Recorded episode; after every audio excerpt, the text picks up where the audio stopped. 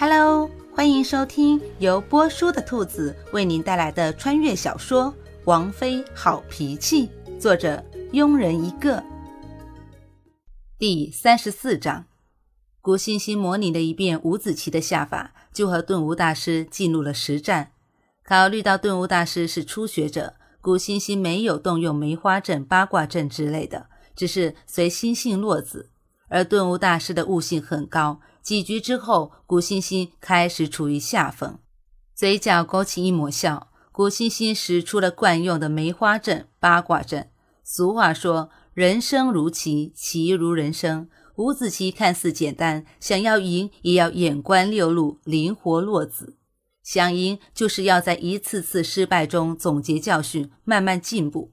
不得不说，顿悟大师在这方面做得很好。慢慢的。下一局的时间由五分钟变为十分钟、二十分钟，最后以至于棋子摆满了整个棋盘都没有分出胜负。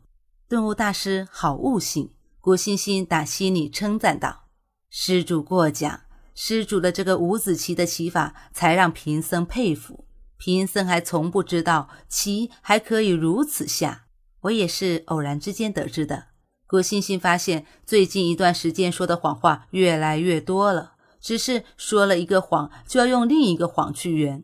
不知道有没有一个谎话可以圆了所有的谎？几声敲门声适时的响起，进来。接着，一个光头小和尚推门而进，朝顿悟大师鞠了一躬，说道：“顿悟师叔，师傅让我来问一下，是否可以开始选人了？”看了看屋内的漏沙。时间过得真快呀！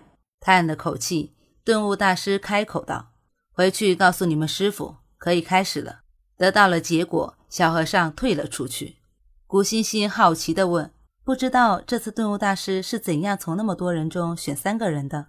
这次，没有规定多少人，只是把三月初三出生的人选出来，可能很多，也可能没有。”顿悟大师含笑地回答：“三月初三。”古欣欣呢喃道：“在现代，自己的生日就是三月初三。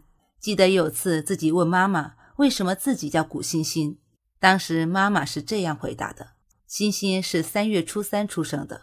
三月正是冬去春来，草木开始发芽生长，给人以希望和生机。而在三月有了欣欣，就代表着欣欣是我们家的希望。”收回思绪，朝顿悟大师淡然一笑。既然大师有事，那我们就先告辞了。说完，拉着夏侯玉就要离去。等一下，顿悟大师急忙喊出声：“大师还有事吗？”转过头，古欣欣淡淡的询问道：“两位施主是否可以把名字告诉贫僧？若有缘，以后说不定还会再见的。”古欣欣、夏侯玉，古欣欣和夏侯玉一前一后说道：“原来是玉王和玉王妃。”顿悟大师惊讶的说道。告辞，朝顿悟大师拱了拱手，夏侯玉带着古欣欣离开了。回去的路上，天空突然下起了大雨，因为古欣欣和夏侯玉走的是来时的路，下着雨，又加上路滑，所以无奈只能找个山洞避雨，一直等到雨停才继续赶路。所以当回到客栈时，已是虚实了。洗了澡，换了身干净的衣服，已经两顿没进食的肚子发出了抗议。可是此时早过了饭点，坐在房间里，夏侯玉和古欣欣面面相觑。我们去看看客栈厨房里还有没有吃的。古欣欣最后无奈地建议道：“也许会有剩菜剩饭也说不定。”想法是美好的，只是来到厨房，古欣欣才发现，除了生的食材之外，连个馒头都没有。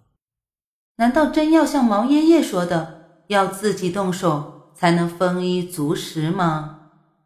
淘了半碗米放在锅里，添了水，吩咐夏侯玉烧水后，古欣欣从一堆生菜中挑了几颗大青菜，一个大一点的土豆，几个青椒，一个茄子，又拿了几个鸡蛋，准备做一个鸡蛋青菜青椒土豆丝油焖茄子。夏侯玉一边烧火，一边盯着古欣欣熟练的洗菜切菜，土豆和青椒切得很细很匀称，茄子块也大小均匀，跟厨师切的有的比。要说古欣欣没做过饭，打死夏侯玉也不相信。可是要说做过，也不可能的。到底哪里出了问题？半个时辰后，菜已经做好，米饭也已经煮熟。看着面前的三个菜，虽然都是素菜，可是却散发着阵阵香味。快吃吧，如果不好吃，就将就一下吧。说完，古欣欣径自吃了起来，夹了一口青菜放在嘴里。虽然比不上御厨做的好吃，夏侯玉却从中尝出了另外一种以前未曾有过的味道——家的味道，很好吃。夏侯玉淡淡的评价道：“没想到娘子的厨艺这么好，娘子怎么会做饭？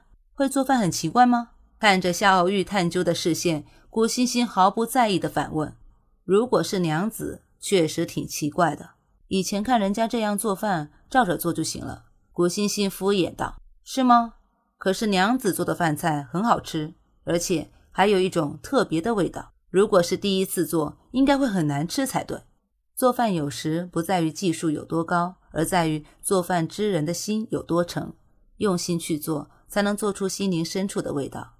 就像在饭店吃饭，永远吃不出家的味道，因为饭店厨师追求的是色香味俱全，而我们吃饭人要的只是一种味道。